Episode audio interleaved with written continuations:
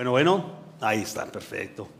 Muchas gracias, queridos pastores, muchas gracias por esta oportunidad. Siempre es una, pues una bendición que le permitan a uno eh, compartir, igual que el testimonio de nuestra hermana, es parte de lo que eh, Dios nos manda compartir precisamente los testimonios, porque eso es lo que da, da fe, da cuenta de lo que estamos haciendo.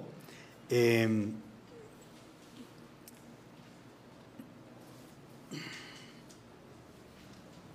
espero no usarlo.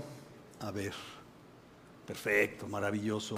Bueno, eh, como pueden ver ahí, el, título que tiene esta, esta charla, esta plática, es Hacia un mundo feliz hoy, que de pronto dice uno hacia, que es el futuro, y hoy es el presente, o sea, cómo mezclamos esto. Lo que sucede es que la felicidad no es un lugar a donde vamos a llegar el mundo es dinámico, es cambiante, así que diario vamos construyendo el, futuro, vamos construyendo la felicidad, es de todos los días, es de este momento, es una decisión de nosotros.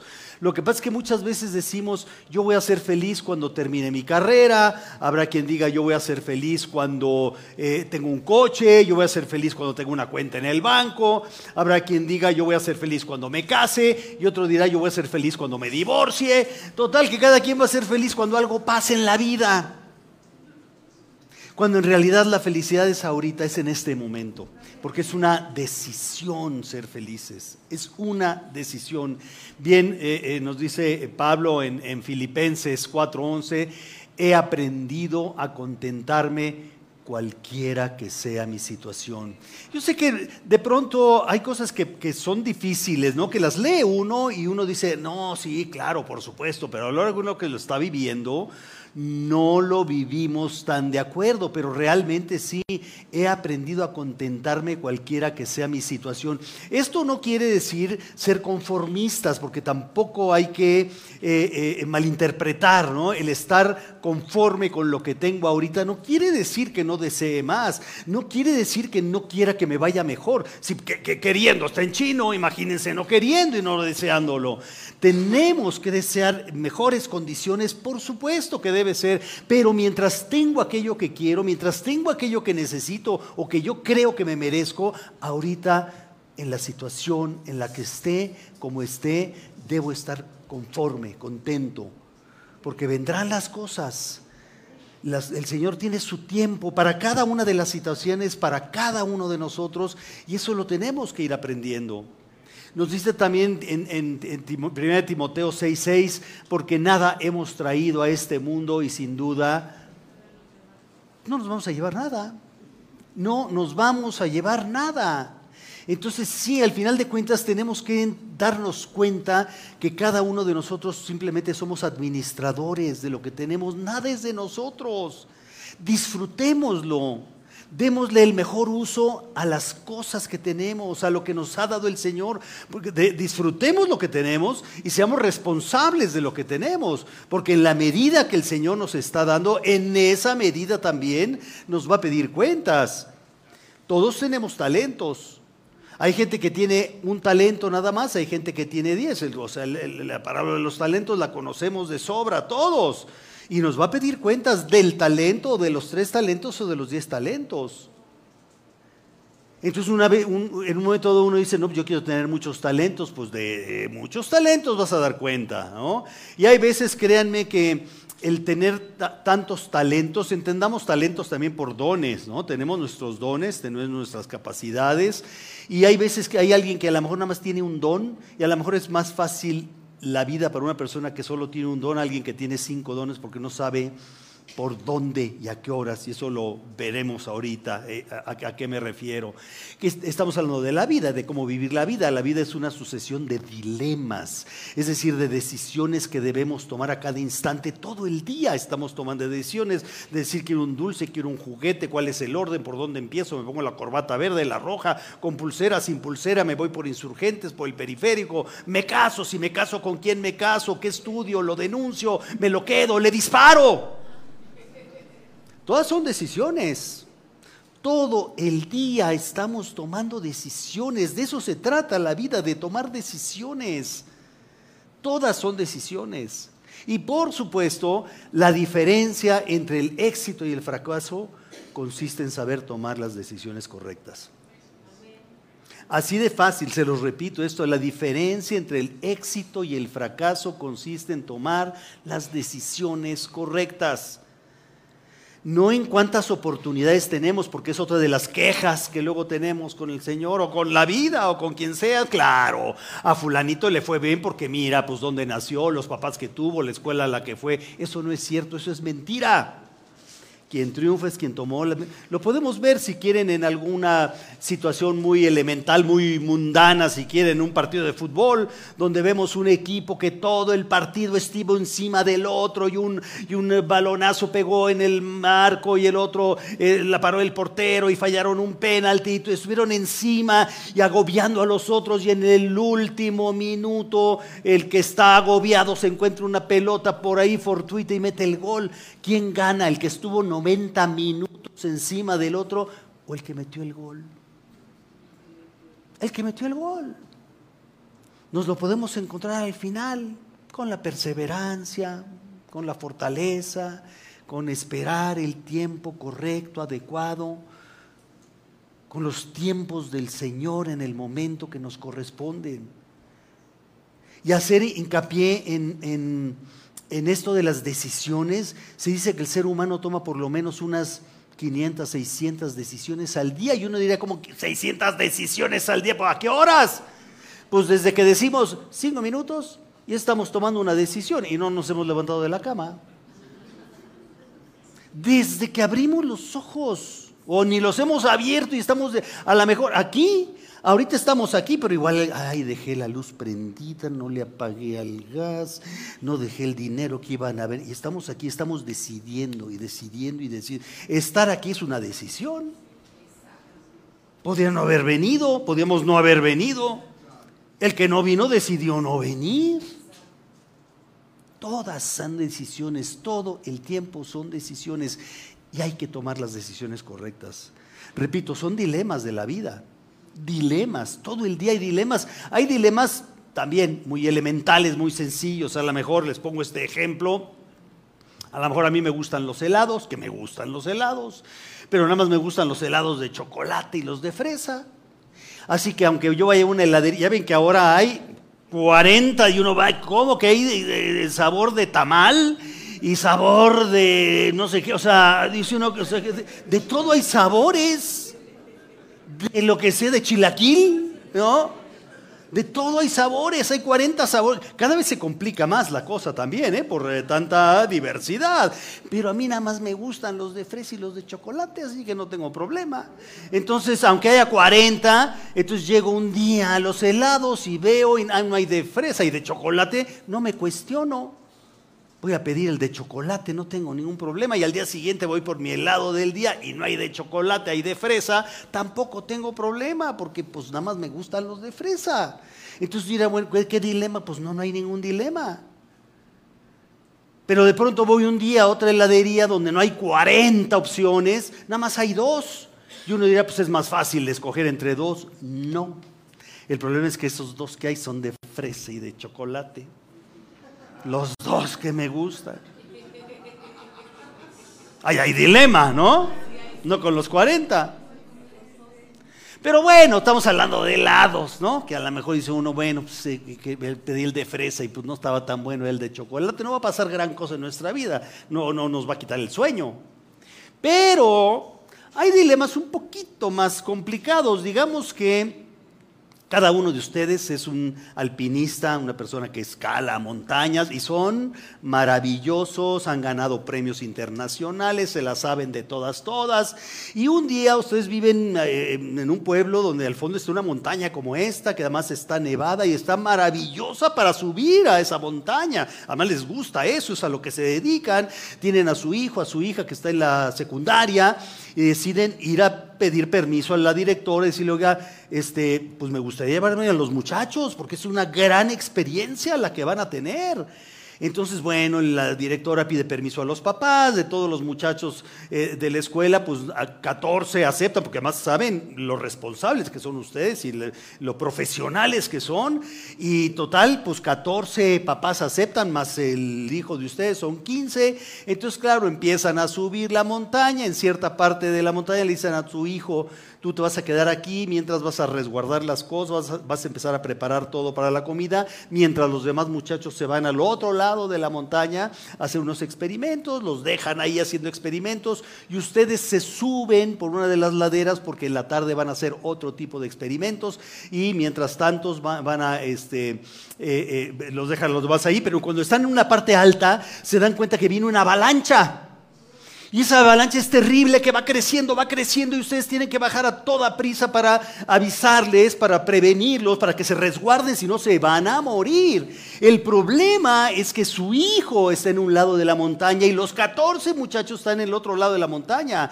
Nada más les va a dar tiempo de bajar a decirle a los muchachos que se, se van a salvar, pero se va a morir su hijo. O van a bajar a salvar a su hijo y se van a morir los 14 muchachos. ¿A quién van a salvar ustedes? ¿A quién? ¿Al hijo? ¿Sí? ¿Todos salvarán al hijo? ¿Al hijo? A los 14. Y al hijo, por acá. Y a los 14. ¿Es un dilema o no es un dilema?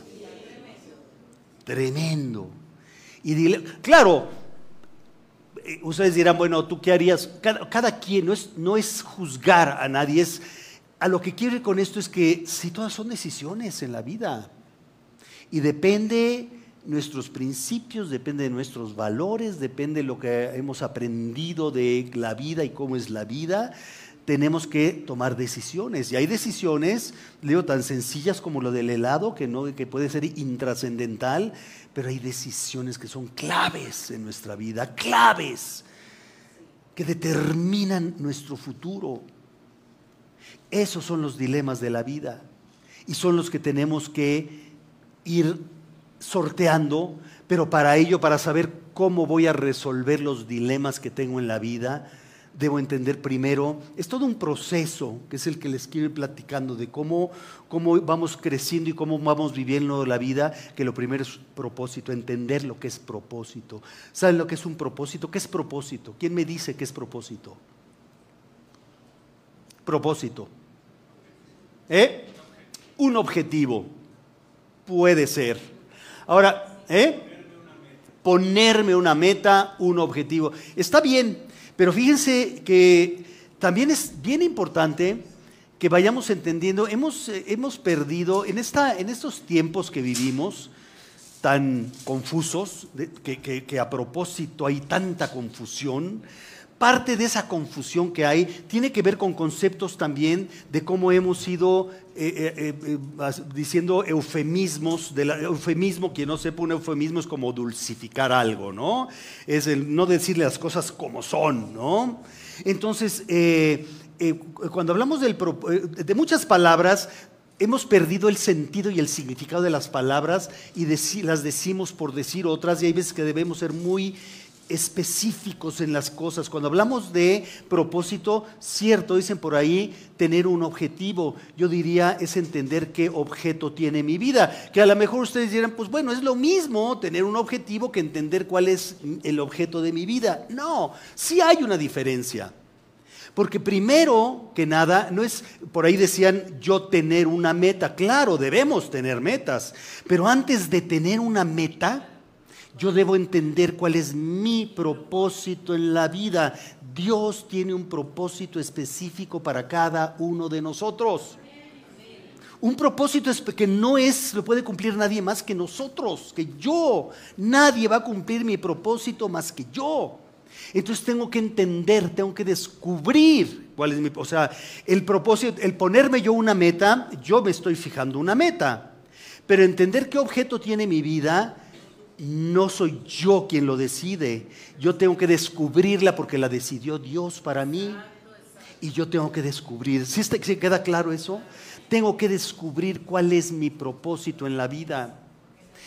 Dice exactamente, en Romanos 12, eh, 6 eh, podemos leer que dice, de manera que teniendo diferentes dones según la gracia que nos es dada, ¿esto qué significa? Que cada uno de nosotros tenemos dones diferentes. No pretendamos hacer lo que otros hacen cuando lo que yo tengo que hacer es muy específico, que es parte de lo que ha sucedido mucho en nuestra cultura, sucede mucho de que el papá dice, ah, sí, pues tú vas a ser abogado igual que yo, igual que tu abuelo y que tu bisabuelo. No, no es por ahí.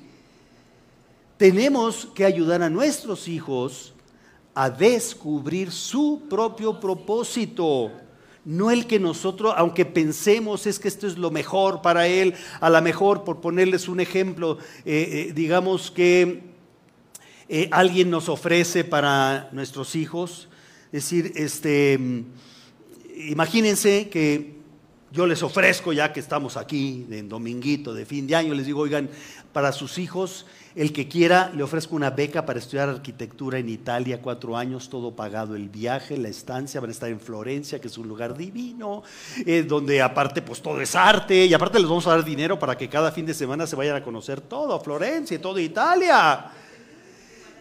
Y por otro lado tengo un amigo que aquí por Portales también tiene un changarrito, y pues hay chamba y les puede dar pues, lo necesario para sus útiles y para los camiones. ¿Cuál de las dos opciones prefieren para sus hijos? Florencia. Pues pésimo. Pésimo. Porque a lo mejor eso le digo a mi hijo, ¿te me vas a Italia? Porque tengo, ¿cómo voy a Italia? No sabe ni hacer derecho una raya ni con una regla. No es arquitecto, no es lo suyo. Y a lo mejor, como sucede, el que trabaja en el changarrito es alguien que sabe que dos por dos y cuatro por cuatro, y al ratito es el dueño del changarro, y al rato es el rey de los changarros. ¿Sí me explico? Nos va a ir bien cuando estemos en el lugar que nos corresponde a cada uno de nosotros. Cuando estemos en el lugar que nos corresponde. ¿Cómo vamos a descubrir eso? Es todo un proceso que eventualmente algún día podremos hablar del proyecto de vida, que además es uno de los libros que les dejaré aquí quien lo quiera, lo que es el proyecto de vida, es el proyecto de vida, pero necesitamos tener, para eso es el discernimiento. ¿Qué es el discernimiento? ¿Saben lo que es discernir? ¿Qué es discernir?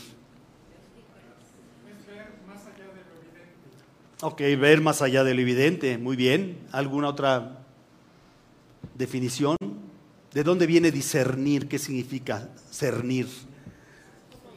Separar, exactamente, aprender a separar. Tenemos que discernir, hay que distinguir exactamente. Y cuando, una manera que, la, que tenemos que aprender a discernir, dice Proverbios 16.3, encomienda a Dios tus obras y tus pensamientos serán afirmados.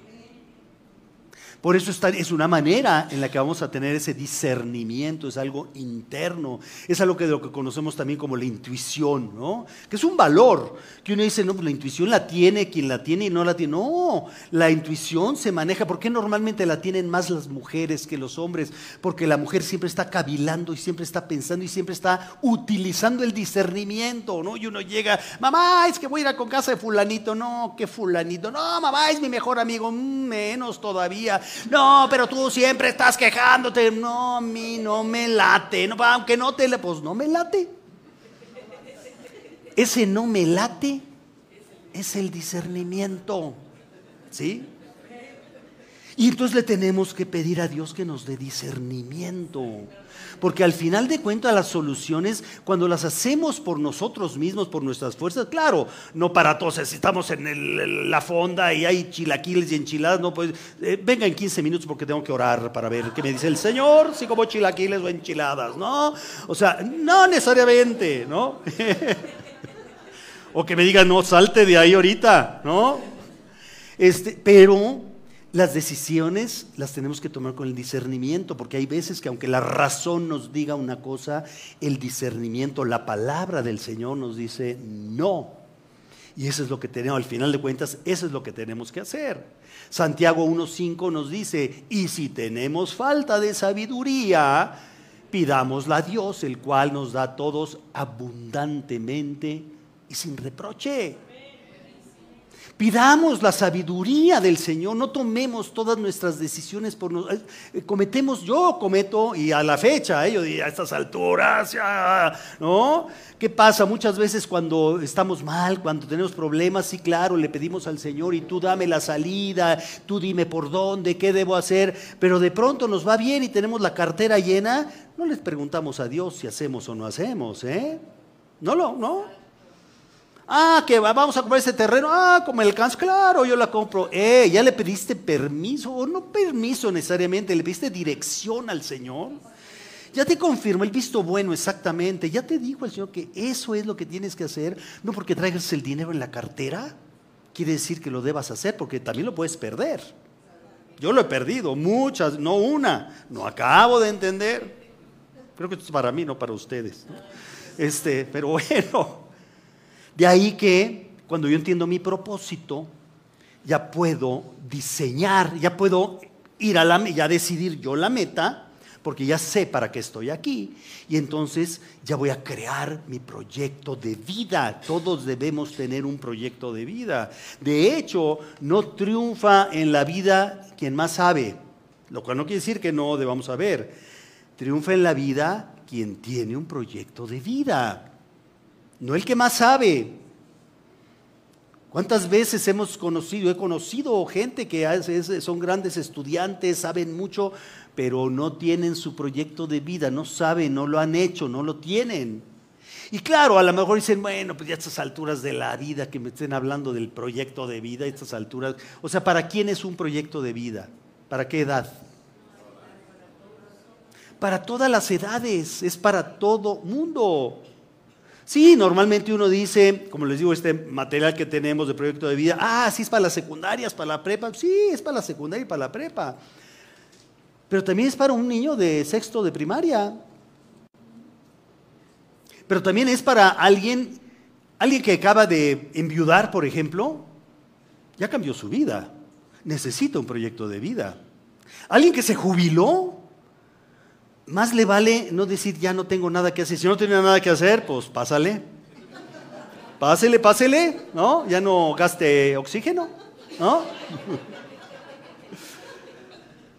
Todos tenemos, necesitamos, el que se saca la lotería necesita un proyecto de vida. No saben, no tienen idea la cantidad de gente que se ha sacado la lotería y han acabado peor que cuando no tenían dinero. Es verídico lo que les digo. Todos, a la edad que tengamos, necesitamos un proyecto de vida. Muchas veces, eh, y nos lo podemos también cuestionar ahorita, decir, este, eh, eh, que yo, tenemos muchos de los talleres que tenemos, los tenemos en los reclusorios, en las cárceles, ¿no? Y yo les digo, usted, nadie de aquí puede salir si no tiene un proyecto de vida, porque van a regresar. Tienen que salir con un proyecto de vida. Oye, ya me voy en dos meses. ¿Cuántos años estuviste aquí? ¿Seis, siete, diez años? Ok, ya sabes. Sí, voy a buscar chamba. No vas a buscar chamba de lo que sea porque vas a regresar. Tienes que saber a dónde vas, qué vas a hacer, ¿Qué, cómo te preparaste este tiempo para que no regreses. O les digo, yo, yo, no creo que alguien de ustedes haya dicho desde que tenía seis años, yo cuando tenga 19 años quiero estar en el reclusorio oriente, ese es mi proyecto. No, algo pasó en el camino, nos hemos ido desviando. Es como, por ejemplo, el proyecto de vida, es, eh, eh, digamos, yo, ah, estamos en Tlalpan, ¿no? A lo mejor yo, que vivo por allá justamente en el Estadio Azteca, eh, tengo que ir al centro. Bueno, ¿cuál es la, la línea más corta entre dos puntos? La línea recta. Entonces yo me trazo mi línea, ¿no? Pongo del Estadio Azteca al centro, pues me va a marcar Tlalpan, ¿no?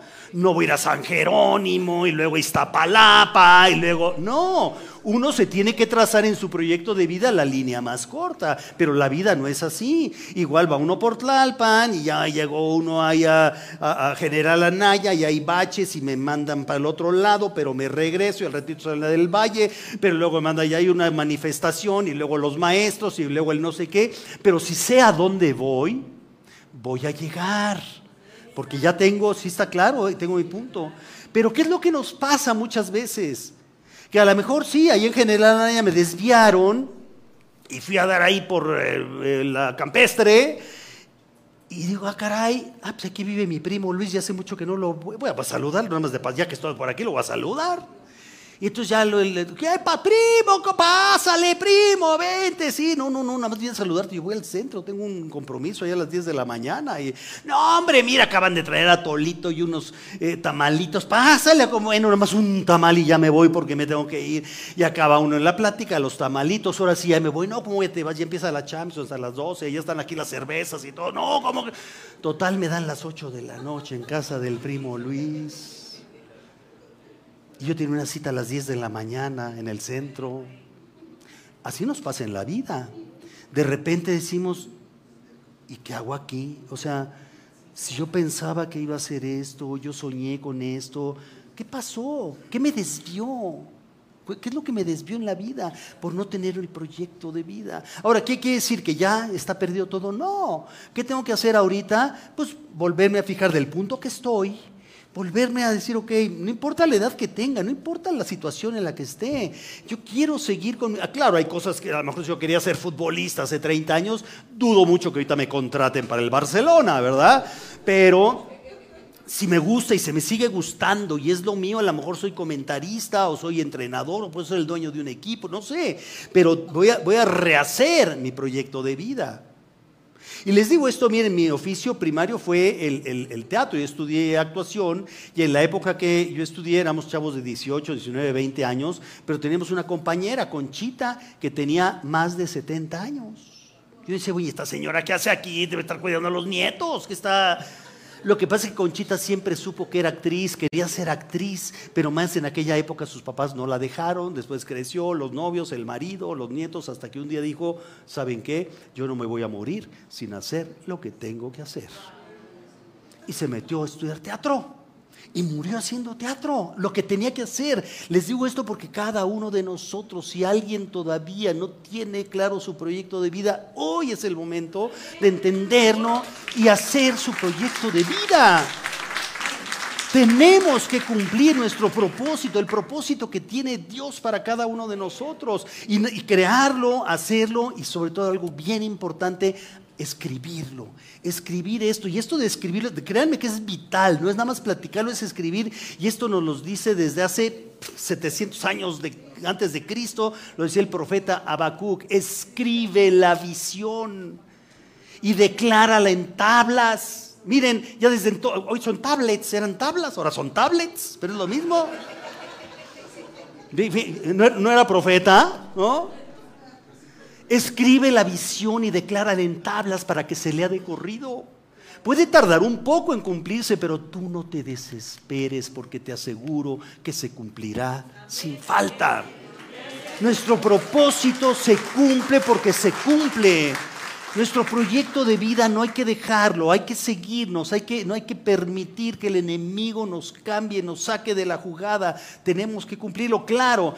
Eh, eh, yo entiendo que eh, como cristianos ¿Cuál es nuestro compromiso, nuestro eh, eh, propósito eh, fundamental? Es cumplir la gran comisión. ¿no? Es lo que nos manda la palabra, que tenemos que cumplir la gran comisión.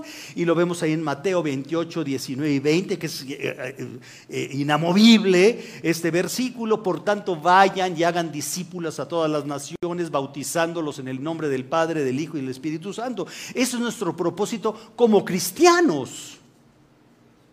Y Además, tenemos un propósito como personas, como seres humanos, como familia, como sociedad. Compórtense como es digno del Evangelio de Cristo, nos dice Pablo ahí en Filipenses. Es decir, no es nada más, esto es bien importante porque muchas veces como cristianos pensamos, creemos, ah, pues yo ya la libre, yo ya acepté a Cristo en mi corazón, que viva la vida, ¿no? Yo ya la libré. No, Señor, no es así. Dice la palabra que hay que comportarnos como dignos hijos de Dios. No todo el que me dice Señor, Señor entrará en el reino de los cielos, mas el que hiciere la voluntad de mi Padre que está en los cielos. Eso es bien importante porque eso es lo que está pasando en el mundo ahorita. Eso es lo que está pasando en nuestra sociedad, en nuestro país. Uno, digo, en los años, eh, no sé qué, a qué tantos eventos eh, cristianos o de alcance vaya cada uno de ustedes, pero si vamos sumando, yo estoy en muchos chats y grupos de pastores y de líderes y de gente cristiana y ya llenaron el estadio tal y ya recibió a Cristo 200 personas y 500 y 5 mil y 38 mil. Y si uno suma la cantidad, dice uno, ya le dimos la vuelta cuatro veces al planeta de, la gente que ha aceptado. ¿Y, ¿Y por qué estamos viviendo lo que estamos viviendo? Porque no es nada más, no quiere decir que no, esa, la gran comisión es la gran comisión y es nuestra tarea. Pero eso es bien importante, comportarnos como nos debemos comportar y eso es exactamente los valores. Esos son los valores, debemos vivir con valores y qué valores, porque valores, cuando uno habla de, valores, eh, eh, eh, empezamos por una palabra que se llama ética, que uno dirán, uff, ¿para qué vine? O sea, ética, qué rollazo me van a soltar ahorita, ¿no? No, no es ningún rollazo. La ética simple y sencillamente es nuestra manera de ser. La ética es la reflexión que guía nuestra toma de decisiones. La ética es la. Ahorita de alguna manera, digo, estamos escuchando la palabra de Dios, pero estamos haciendo una reflexión, son reflexiones. Es, digamos, estamos haciendo una parte ética de la vida. Estamos entendiendo los conceptos, estamos desmenuzando qué nos dice la palabra, pero eso es nada más la ética, la, reflexión. Y esa ética, esa reflexión, pues lo vemos desde los mandamientos, lo que nos manda el Señor eh, a, a través de su palabra. El Salmo 1 nos dice en la ley de Dios está su delicia y en su ley medita de día y de noche. Esa es la reflexión, es la ética. ¿Cuál es nuestro libro de ética? La Biblia, la palabra es un libro de ética, eso es la palabra, es nuestro libro de ética, porque es la palabra que nos dice qué es lo que tenemos que hacer, qué es lo bueno y qué es lo malo. Pero esa ética la tenemos que transformar, la tenemos que aterrizar en lo que conocemos como moral. Si la ética es la reflexión que me ayuda a entender lo que está bien y lo que está mal, la moral son las normas que regulan nuestros actos, es la parte práctica, como vemos en Deuteronomio 6:18, haz lo bueno y recto ante lo no dice sigue reflexionando toda la vida, no sigue no dice piensa, haz. Ya pensaste, ya reflexionaste, ahora vive. Haz lo bueno y recto ante los ojos de Dios para que te vaya bien y entres y poseas la buena tierra que Dios juró a tus padres. Así de sencillo, es el primer salvo. En otras palabras, como vemos en Santiago 1.22, seamos hacedores de la palabra y no solamente oidores, porque nos estamos engañando a nosotros mismos. Ok, venimos aquí, venimos a la iglesia, nos reunimos, nos congregamos, como dice la palabra que lo hagamos, venimos a reflexionar, a meditar, pero no es de ya, ya cumplí, ya el domingo, ya toda la semana, pues eh, no, es más hoy en la tarde que ya hay final de fútbol, ya desde hoy en la tarde ya me desconecto, ¿no? Y hasta el próximo domingo, no es es todos los días es 24 horas al día. Los 24 horas del día respiramos, los 24 horas del día tenemos que vivir en la palabra, consciente e inconscientemente. Y eso lo hacemos a través de los valores. Los valores, la palabra valor es una palabra latina, valere, que significa estar sano y fuerte. Imagínense si será bueno o no tener valores. Y los valores son las cualidades de las acciones de las personas y las cosas que son atractivas para el ser humano. Valores como qué valores, díganme. Honestidad, integridad, honestidad, paciencia, respeto, templanza, ¿no? Todos esos valores están en la palabra, ¿eh? Esto viene de la palabra. Pero, fíjese bien, dice aquí, son cualidades de las acciones, las personas y las cosas. Es decir, sí, el respeto, la templanza son la responsabilidad, el amor, pero también la belleza es un valor, la naturaleza es un valor, la electricidad es un valor, el dinero es un valor. ¿Por qué nadie dice dinero? ¿Es malo el dinero? No, es malo el amor al dinero. No quiere decir que sea malo el dinero. Y si para alguien es malo, pues aquí hay un... Eh, o sea, yo no se preocupen, ¿eh? Por mí no se preocupen, ¿eh? Aquí el asunto está en que debemos aprender a distinguir cada uno de esos valores. Hay una condición fundamental para que los valores que tengamos en la vida tengan validez y esa condición es que sean para mi bien, pero que también sean para el bien de los demás. Se vale lo que yo quiero hacer mi negocio, por un negocio, pero ¿qué? Porque voy a hacer un negocio y en un poblado y necesito agua, me voy a llevar el agua de todo el municipio para mi negocio. Eso es lo que no se vale. Eso es lo que está mal y eso es parte de lo que se está haciendo, lo que hacen muchas personas, muchas empresas están haciendo eso. Eso es lo que no se vale. No que cada quien haga el negocio que quiera. Claro, la repetición constante de los valores las va a convertir en hábitos, ¿no? O sea, yo repito algo constantemente, se vuelve un hábito, bueno o malo. Si los valores que yo tengo son positivos, son negativos, ¿en qué se van a convertir? Malos hábitos que serían. Yo, por ejemplo, digo, yo quiero fumar. ¿Me es útil fumar? ¿Es útil para los demás? No, entonces efectivamente es un vicio, por eso son los vicios, los hábitos malos, son hábitos. Pero también hay hábitos buenos y tenemos hábitos buenos. Cuando yo tengo hábitos buenos, ¿se van a convertir en qué? En virtudes, efectivamente, los hábitos buenos son virtudes. es que muchas veces también pensamos que alguien es virtuoso porque es virtuoso. No, no es cierto.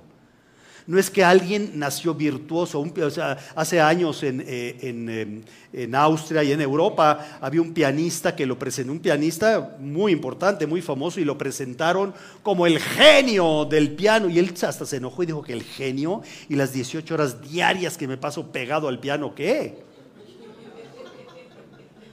Para ser virtuosos tenemos que prepararnos. O sea, la virtud es cuando trabajamos, cuando convertimos constancia y convertimos, es correcto como lo convertimos, pero necesitamos gente virtuosa.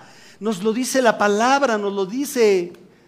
En Éxodo 18, 21, escoge tú entre todo el pueblo varones y mujeres de virtud, temerosos de Dios, varones de verdad que aborrezcan la avaricia y ponlos sobre el pueblo como jefes de millares, de centenas, de cincuenta y de diez.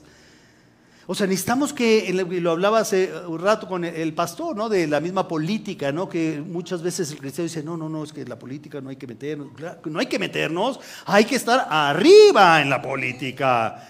Necesitamos este tipo de gente virtuosa. Eso es lo que está haciendo falta en un país como el nuestro, que es uno de los países más bendecidos del planeta. Es una bendición haber nacido o eh, vivir, vivir en este país. Es una bendición.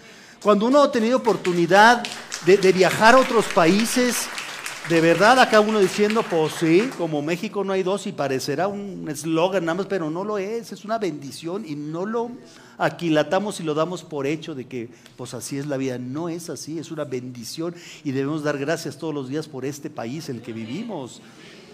Denme, dice Deuteronomio 1.13, denme de entre ustedes de sus tribus varones sabios y entendidos y expertos para que yo los ponga por sus jefes. Esto es lo que está haciendo falta en nuestro país. Y esto es lo que nos demanda Dios a cada uno de nosotros como cristianos. Tener esa, e, e, esa característica de ser virtuosos en lo que nos toque hacer. Si a mí en la vida me tocó ser barrendero, yo tengo que ser un virtuoso de la escoba y barrer mi calle y voltear y decir qué chula de bonita me quedó mi calle, porque tengo que ser eh, eh, virtuoso para eso. Tengo que hacer con excelencia lo que me toque hacer, lo que me toque. Y claro, por eso es eh, tan importante conocer y entender los valores. Hay que conocerlos, hay que, igual que la palabra que vimos hace rato, de, si la conocemos el significado, ¿alguien me puede decir que es mansedumbre, por ejemplo? Mm. ¿Eh? Ok, puede ser. ¿Qué más? Porque no es una cantina, ¿eh? No van a pensar que es una cantina. Bueno, ser manso, sí, exactamente. No menso, sí, claro. Este, bueno, eh, ¿saben lo que es la ira? Ay, sí, eso sí, todos, ¿verdad? No saben lo que es la mansedumbre, pero la ira, hombre, válgame Dios, ¿no? Bueno, eso es lo opuesto, la ira es lo opuesto de la mansedumbre. Ahora, ¿por qué les digo esto? Sí, porque efectivamente sí, eventualmente sabemos o medio sabemos o ni siquiera sabemos, pero hay veces que conocemos más los opuestos. que el valor mismo. Y la ira, hasta en coro lo dijeron, ¿no? Ya sea porque lo oímos, lo vivimos, por lo que sea. Por eso es bueno conocer los valores y sus opuestos, entenderlos. Se lo voy a poner más facilita. ¿Cuál es el opuesto del amor? El odio. ¿Cuál es el opuesto del valor, de la valentía? El opuesto del ahorro. Pero hasta con fuerza que lo dicen eso, ¿verdad? Eso sí, eso salió del corazón, salió del alma, eso. Ay, Dios de mí, no sé qué vamos a hacer en esta iglesia, pastor. Está ruda la cosa aquí. ¿Cuál es el opuesto de la libertad? La esclavitud, exactamente. Ahora, si se fijan, todo lo que dijeron es lo que está aquí, efectivamente, eso es. Pero eso es la mitad de la historia. Parte del problema que tenemos en nuestra sociedad es que ya rompimos la armonía para que vivamos en una sociedad bien sana, tiene que haber equilibrio. Para que haya armonía tiene que haber equilibrio. Y ustedes dirán, bueno, ¿dónde está el equilibrio entre el amor y el odio? ¿Cómo está el asunto? Lo que sucede, repito, es que esto es la mitad de la historia. ¿Qué pasa si yo tengo aquí una taza de café que está llena al tope y a quien me sirve le digo, pues échale más? ¿Qué va a pasar? ¿Es, ¿Es bueno lo demasiado? ¿Es tan malo como la carencia. Es, es igual, ¿eh? Es que les digo, empleamos más muchas veces, es que la amo demasiado, me ama demasiado. Cuidado si las aman y los aman demasiado. Algo está mal. Todo lo demasiado es malo. ¿No? ¿Qué pasa con una cosecha? Si, si está, ¿No han visto esas tierras áridas que se cuartea la tierra de que no hay una gota de agua? ¿Va a haber cosecha? No. Y si se inunda, ¿va a haber cosecha? ¿Sí está claro? O sea, es el equilibrio. El valor está en el equilibrio. Ok, eh, la, carencia del amor es el odio. ¿Cuál es el, exceso? Del amor. El exceso del amor. Exceso de odio, no. Sigue siendo odio, odio, odio, odio, odio. No. o sea, el exceso de amor no puede ser odio. ¿Eh? exactamente, es una obsesión que digamos que es la pasión, que tiene un doble, pero no nos metamos en más rollo, es cuántas veces hemos oído eh, los apasionados de verdad.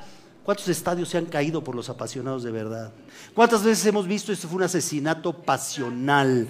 Es el otro lado, es el exceso. ¿Cuál es el exceso del valor, de la valentía? Por ahí va vamos a decir, temeridad.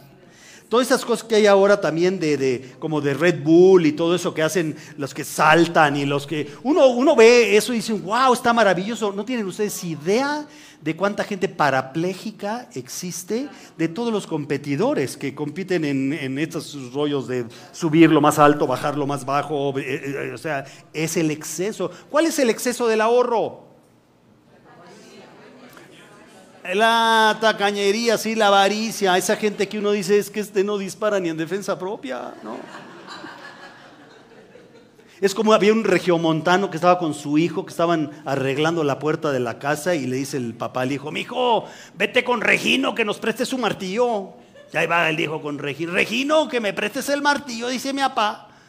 No, que se me gasta. Y ahí va con, no, pues que se le gasta. Ah, qué tacaño este Regino. Está bueno, saca el nuestro. Se dan los casos.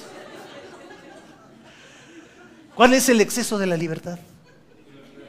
¿No estamos viviendo eso también? Una cosa es, o sea, claro, hay palabras que escuecen de pronto, ¿no? A los jóvenes que uno dice, no, es que la libertad, no, yo quiero ser libre, tengo que ser, claro, todos tenemos que ser libres, los chicos, los grandes, los azules, verdes, amarillos, todos. Pero una cosa es ser libre y otra hacer lo que se me da la gana. Son cosas diferentes. Realmente cuando somos conscientes de los valores, por eso hago, hincapié en eso, no sé si les va quedando claro esto, la importancia de los valores.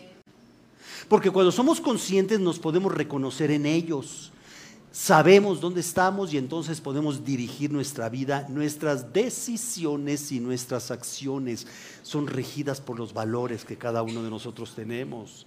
Eso es lo que forma el carácter. Cuando uno habla del carácter, el carácter, carácter es una palabra griega que significa cortar, grabar. ¿Qué es lo que hace un escultor? Un escultor corta, graba, le da forma a una pieza. ¿no? Ese es el carácter. Cada uno de nosotros tenemos un carácter diferente porque tenemos una alineación diferente. Vimos eh, cuatro ejemplos, pero son muchos y tenemos una alineación diferente. ¿Esto qué significa? Que el carácter se forma por supuesto, a través de la educación, pero se forma a través de algo más importante que es qué.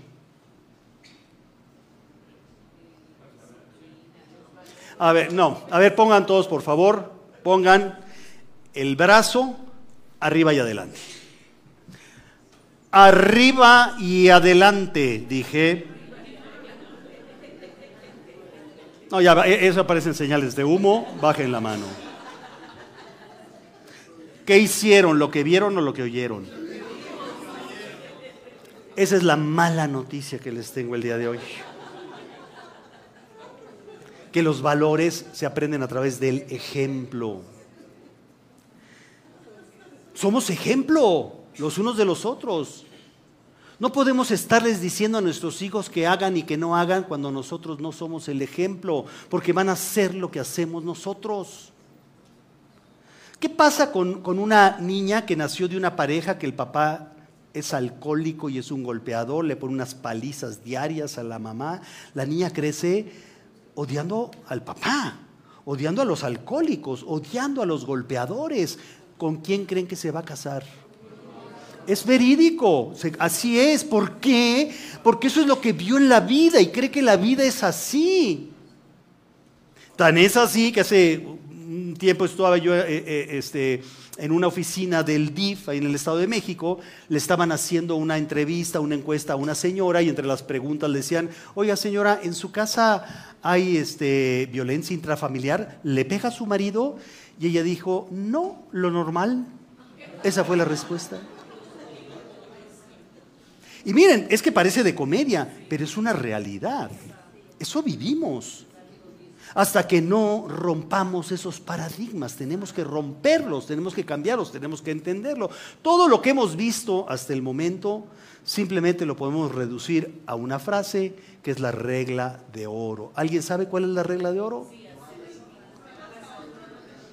Exactamente, es trata a los demás como quiera ser tratado por ellos, como nos dice Lucas. Es así de sencillo. Y aquí, claro, en la palabra está, pero en cualquier libro de cualquier religión es la regla de oro. Y en cualquier filosofía es la regla de oro. Trata a los demás como quiera ser tratado por ellos. Eso es vital. Y como consecuencia nos va a llevar a la forma de vida que deseamos, que es la paz. Y la paz nos trae la felicidad que hablábamos al principio y colorín colorado, ¿no? Pero no, la realidad no es así. Este, pastor, este, tú ves como, igual me dan las seis de la tarde, ¿eh? No sé. Eh, me, tienes que ir este, midiendo porque ahí vamos. Diez minutitos más, no me digas esto. bueno, bueno, sí me dices un poquito. No, voy hasta donde aguante, ¿no? Sí, ya. este, estamos en crisis. Hay crisis. ¿Y saben por qué hay crisis? Como bien decía Isaías, el profeta Isaías dice, a lo malo le estamos diciendo bueno a lo bueno le estamos diciendo malo.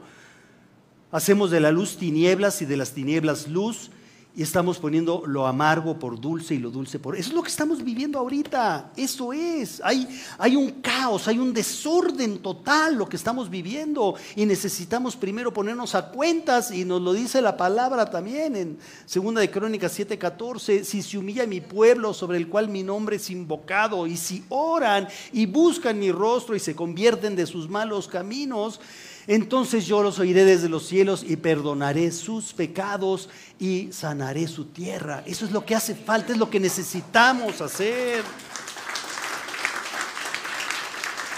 Porque los tiempos que estamos viviendo están tremendos, ¿eh? Tremendos. Y necesitamos transformar lo que estamos viviendo, que es la inseguridad, la corrupción, la ignorancia y la enfermedad. Todo eso es lo que tenemos que transformar, lo tenemos que convertir en seguridad, honestidad, educación y salud. Ese es parte del trabajo que tenemos que hacer como cristianos. Ese es poner la palabra hacerla viva, es vivirla a través de los valores. Y eso no es que diga uno, bueno, pues yo a quién, yo en dónde, es que todos somos, dice uno de, pronto, es que puedes ser un agente transformador, ¿no? No es que puedes, eres, te parezca o no te parezca, lo eres para bien o para mal. Por poner un ejemplo, ese punto que tenemos ahí, digamos que es un alcohólico, ¿no? Es un joven alcohólico. ¿Ustedes creen que ese joven alcohólico, él solito se echó a perder la vida, nada más él?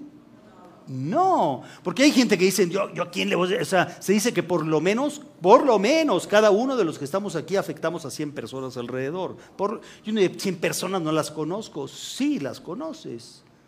Porque no es nada más, como decíamos a, él, yo estoy afectando también, siendo un alcohólico estoy afectando a mi papá, a mi mamá, a mis hermanos, a mis hijos, pero no nada más a ellos, también a los vecinos, a los compañeros de trabajo, a los parientes más eh, alejados, a todos son otros círculos.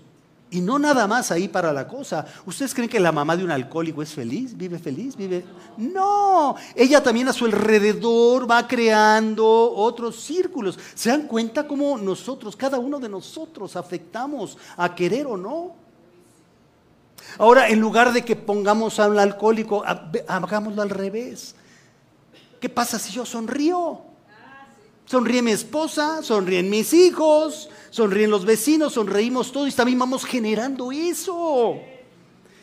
De ahí que sea tan importante, por ejemplo, los testimonios. Vemos un testimonio, para eso son los testimonios, son los que nos ayudan a entender qué, pasa cuando eh, estamos en la oficina y a lo mejor, una, eh, eh, a lo mejor hace meses un compañero tenía unas ronchas, algo feo en el brazo y pues ya pasó el tiempo, ya no tiene nada y pasa el tiempo y yo de repente tengo esas mismas ronchas y todo, ¿a quién es a la primera persona que acudo? A la persona que tuvo lo que yo y ya no lo tiene. Y antes de ir al doctor, primero le pregunto, ¿qué hiciste o a qué doctor fuiste? Porque yo quiero que me pase lo que te pasó a ti. Esos son los testimonios. Y nuestra vida son testimonios. Y tenemos que dar testimonio cada uno de nosotros que me paguen mis comisiones como deben ser. Claro que sí. y son lecciones, claro, por supuesto. Debemos por ello tener un programa de valores cada uno de nosotros. Casualmente tengo uno que es el mejor. No sé por qué, pero es bueno y no es por nada, pero es el mejor. Se llama Mundo de Valores y son 52 valores, uno para cada semana del año. Para que cada semana del año experimentemos, reflexionemos. Por ejemplo, este libro es para reflexionar, tiene los 52 valores, reflexionamos, pero ya entendí el valor que es, ahora lo voy a vivir. Y cada semana de toda la vida, ¿eh? Porque hay veces que hay gente que me dice, ¿cómo? Este, otra vez, prudencia, lo vimos el año pasado. ¿Este año no tienes nada en que ser prudente? ¿Este año no tienes en qué ser ordenado? ¿Este año no tienes en qué ser esforzado? Es de toda la vida. Digo, no quiero comparar pues como la palabra, es para toda la vida. Los valores son para toda la vida y tenemos que estar trabajando, viviéndolos constantemente. ¿Para qué son? Para reforzar a la familia. Si reforzamos a la familia, estamos reforzando a todo, a toda la sociedad. Pero por supuesto que donde tenemos que empezar, la parte más importante de todas son los niños. Es lo más importante de todo. Lo número uno, Mateo 18.3 nos dice, de cierto les digo que si ustedes no cambian y se vuelven como niños, no entrarán en el reino de los cielos. No es nada más trabajar con los niños, es nosotros entender ese concepto de lo que es ser niños y vivir como niños y sí, trabajar con los niños. Porque ahí, sí, eh, digo, si lo vemos a nivel de iglesia, cada vez los jóvenes, ya ni se diga, no van a la iglesia. Los niños no van a la iglesia. Si dejan de ir los niños a la iglesia, se acabó la iglesia. Punto. Se acabó. Se acabó el país, se acabó el mundo y se acabó todo. La esencia son los niños. Todos los niños, miren este bebé, ¿no está bello? Todos los niños nacen bellos. Digo, no todos nacen bonitos, ¿no? ¿Para qué les digo? Hay unos medio feicitos, ¿para qué decir que no? Pero todos son bellos. ¿No? Todos los niños son bellos. ¿Qué puede pasar en la vida para que de repente este bebé... Pues así, ¿eh? ¿O no? Algo, algo tuvo que pasar en su vida para convertirlo en otra cosa. Algo pasó, malas decisiones. Es bien importante entender que, vean este, este árbol. ¿Ustedes creen que este árbol se puede enderezar? No, hay uno de nuestros referentes maravillosos, lo conocemos, ¿no? Árbol que crece torcido jamás su rama endereza. Es, eh, digamos que eh, podríamos decir, si lo vemos de, una forma cristiana, a lo mejor no sería muy, no, muy aplicable en el sentido de que, bueno, entonces no tendríamos remedio la mayoría de nosotros, ¿no? Con la podadita. Este, pero ¿qué, diferencia hay? Este árbol, de veras, o sea, no quise que no se pueda, ya con las técnicas que ahora a lo mejor trae una técnica que va a costar una millonada y meses o años, pero cuando era una pequeña tallito, una ramita, y empieza a crecer mal, con que le pongamos un listoncito y un palito va a crecer derecho. Es ahí donde tenemos que trabajar, en la niñez es donde tenemos que trabajar, especialmente los primeros mil días, o sea, los primeros tres años de vida de todo ser humano son los más importantes de toda su vida, a nivel físico, mental y espiritual, en todas las áreas. Un niño que, nació en unas condiciones precarias, terroríficas, donde estuvo mal alimentado, que nació y, no comió hasta los tres días y comía basura y creció así un año y después lo rescataron y ya le dieron los manjares más deliciosos, ese niño ya creció con problemas. Por ese año que desnutrición, la desnutrición física, mental y espiritual va, a reflejarse en toda su vida. Por eso es a donde hay que trabajar. ¿Y qué es lo que están haciendo? ¿Qué, qué, es lo que ven nuestros hijos ahora? ¿Qué cantan? ¿Qué, oyen? ¿Qué leen? ¿Qué ven? Bueno, ¿qué leen? Si es que leen, ¿no? ¿Qué les estamos dando? Es terror, o sea, ya no, si no nos podemos extender ya mucho, pero podríamos hablar horas de lo que está sucediendo con los niños, de lo, cómo está acabando los medios de comunicación, la educación que les están dando, están destruyendo a la familia, están destruyendo a nuestros niños y ni cuenta nos estamos dando. Hace apenas un par de semanas una hermana en Cristo, que es pastora, este, que siempre he hablado con ella de que tenemos que trabajar con los niños y echar a andar todo lo que tenemos para los niños y todo. Sí, mi hermano, ya lo veremos y todo. Hablé con ella hace un par de semanas y estaba espantada. Llevé a mi nieto a ver una película de Disney y dos niños, dos niños varones dándose un beso, los dos niños.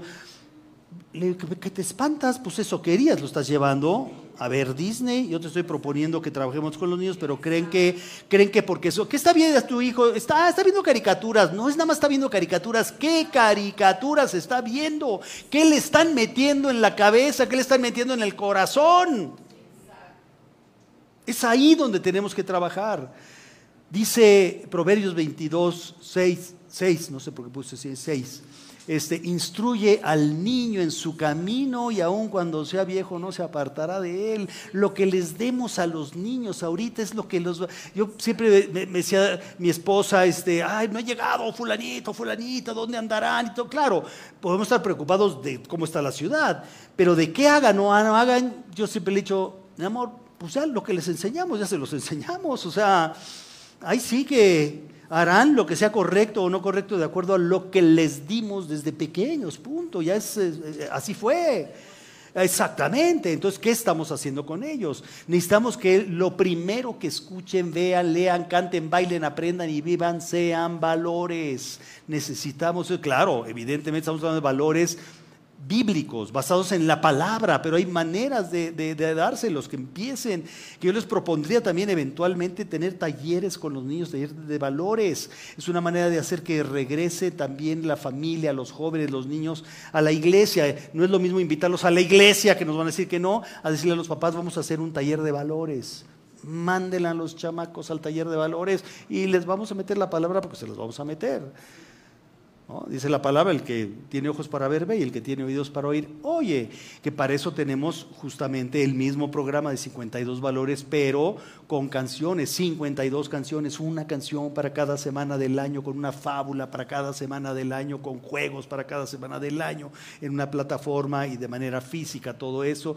Y justamente que les voy a pedir que oren eh, por ello también.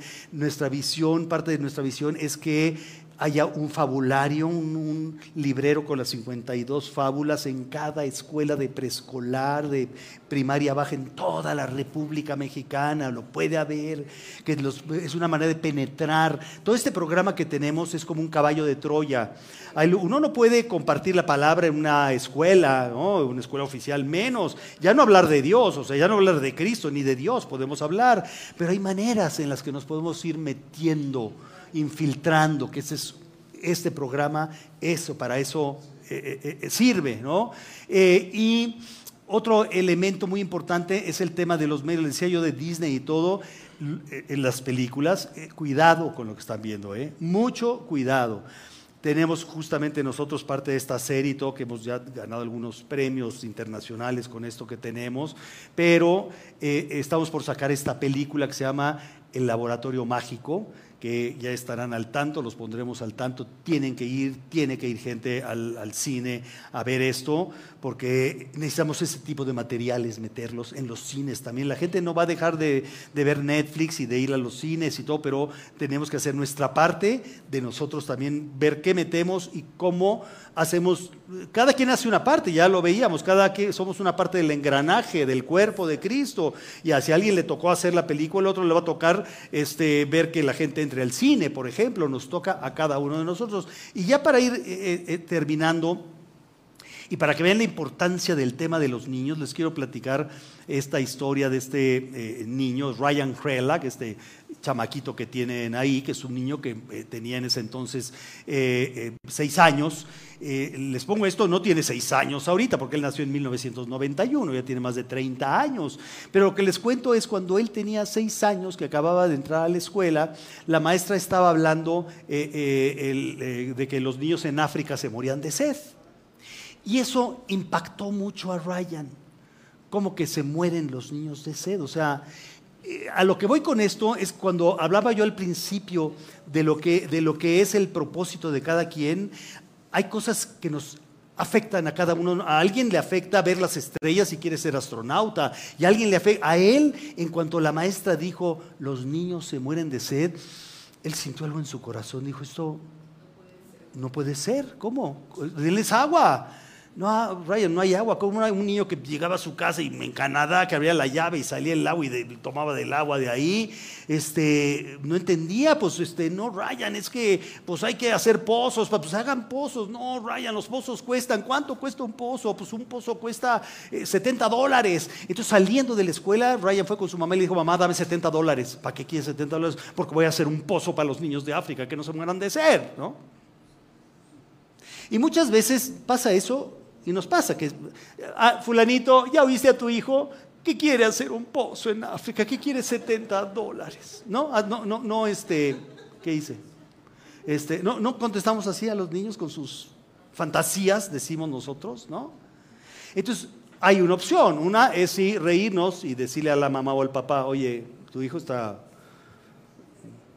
en otro canal, ¿no? Y la otra es darle ánimos a nuestros hijos que es lo que hicieron, es una familia cristiana, por cierto, ellos, ¿no? Y la mamá le dijo, pues sí, mi hijito, está padrísima la idea, la comparto con pero yo tengo 70 dólares, pues gánatelos, ¿no? ¿Cómo gánatelos? No sé, pues lava coches, este, haz, este, eh, mandados, diario, él ya tenía un propósito.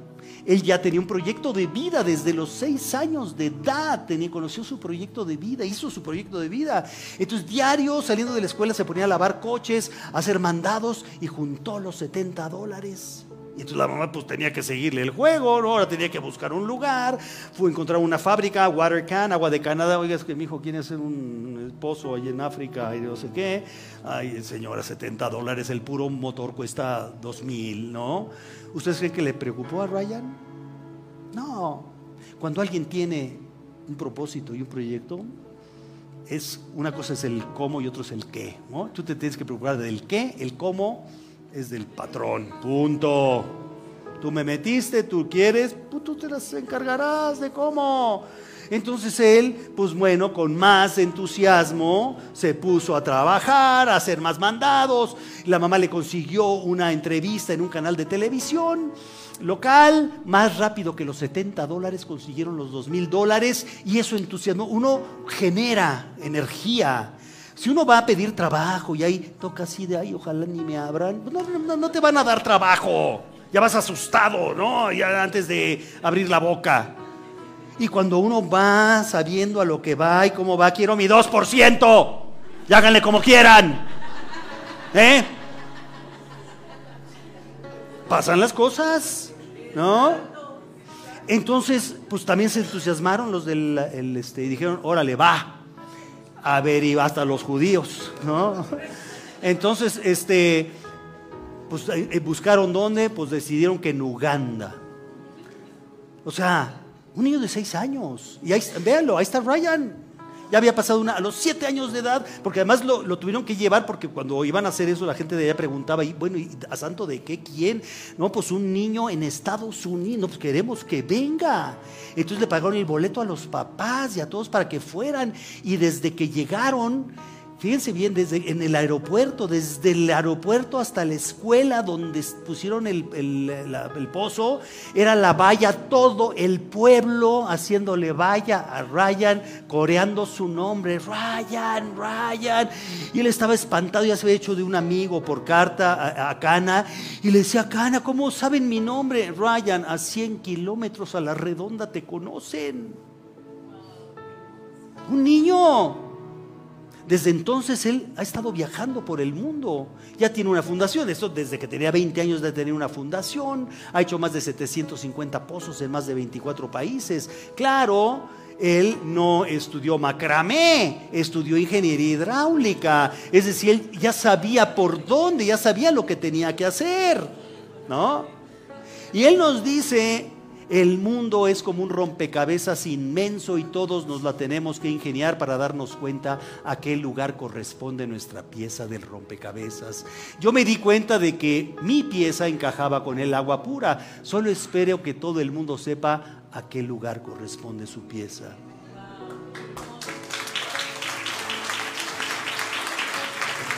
Sabemos a dónde encaja nuestra pieza. Sabemos a dónde encaja la pieza de nuestros hijos. ¿No creen que aquí en nuestras familias hayan Ryans? ¿No los hay? ¿Dónde están? ¿Qué estamos haciendo con ellos? Eso es parte del trabajo que tenemos que hacer. Finalmente Él nos dice, sea cual sea tu causa, si la del agua o cualquiera otra, solamente sé tan inocente como un niño de primero de primaria. Créetelo hazlo, vívelo. Y todas son decisiones. Y ya miren, para terminar, les cuento nada más para que estemos conscientes de lo maravilloso que es el Señor, de, de lo tremendo que es y que es importantísimo estar de la mano de Él las 24 horas del día porque Él nos hace tomar las decisiones correctas. Yo apenas hace un par de semanas regresaba de Guadalajara de un viaje que hicimos a ver unos familiares, veníamos en una camioneta grande Venía mi esposa, dos cuñadas, mi hija, mi nieta, eh, otros sobrinos, y eh, veníamos de Guadalajara y yo venía manejando y casi llegando a una caseta en Sinapecuaro, se llama creo por ahí una, una caseta, me dice mi cuñada, ¿quieres que yo maneje? Pues a ver, bueno, maneja un rato, ella se pone al volante, llegamos a la caseta y en el momento que llegamos íbamos en la fila tres nosotros y estaba parado todo y entonces ella dice, no, me voy a pasar a la fila 2. Se empieza a meter a la fila 2 y casi termina, y en el momento que está casi quedándose ahí, avanzan los de ahí, se regresa. Y en el instante de regresarse, viene un tráiler a 160 por hora que aplastó a la camioneta de atrás de nosotros, la deshizo por una decisión una decisión. Si se ha acabado de acomodar, no hubiera llegado yo a la cita. Se los garantizo. Es vivir las 24 horas del día de la mano de Dios. Y las decisiones que tomemos serán las decisiones que el Señor nos dé. Eh, se le pones un poquito más. Les voy a dejar ya para, para dejarlos ir a comer. Eh, este reflexión que dice, ¿cuándo? Cuando llegue a casa y todos corran a buscarme, para que yo los bese y ellos abrazarme. Cuando pueda sentir que si en mí han pensado, una sonrisa en sus labios se ha dibujado, porque saben que yo también comparto sus sueños, que con ellos estoy, aunque no esté con ellos. Cuando esperen la llegada de cada domingo para juntos gastarlo hasta el final del mismo. Cuando entiendan que unidos se reduce el dolor, se reparte el trabajo, se mantiene el calor, se resuelven problemas, se combate lo adverso porque unidos vencemos con menor esfuerzo. Cuando tengan confianza en compartir un problema, en reír de la vida, en llorar una pena. Cuando digan que su triunfo es el triunfo de todos porque todos dimos, porque no estamos solos, porque han aprendido a ser agradecidos, porque saben perdonar cuando han sido heridos cuando tengan ganas de sentarse a mi lado para decirme en lo que estoy equivocado, cuando no me vadan y me dejen quererles, porque cada día tengo más que aprenderles. Y que no se escondan cuando escuchen mi nombre, ni tengan dudas o permitan que alguien los compre, cuando anden por la vida.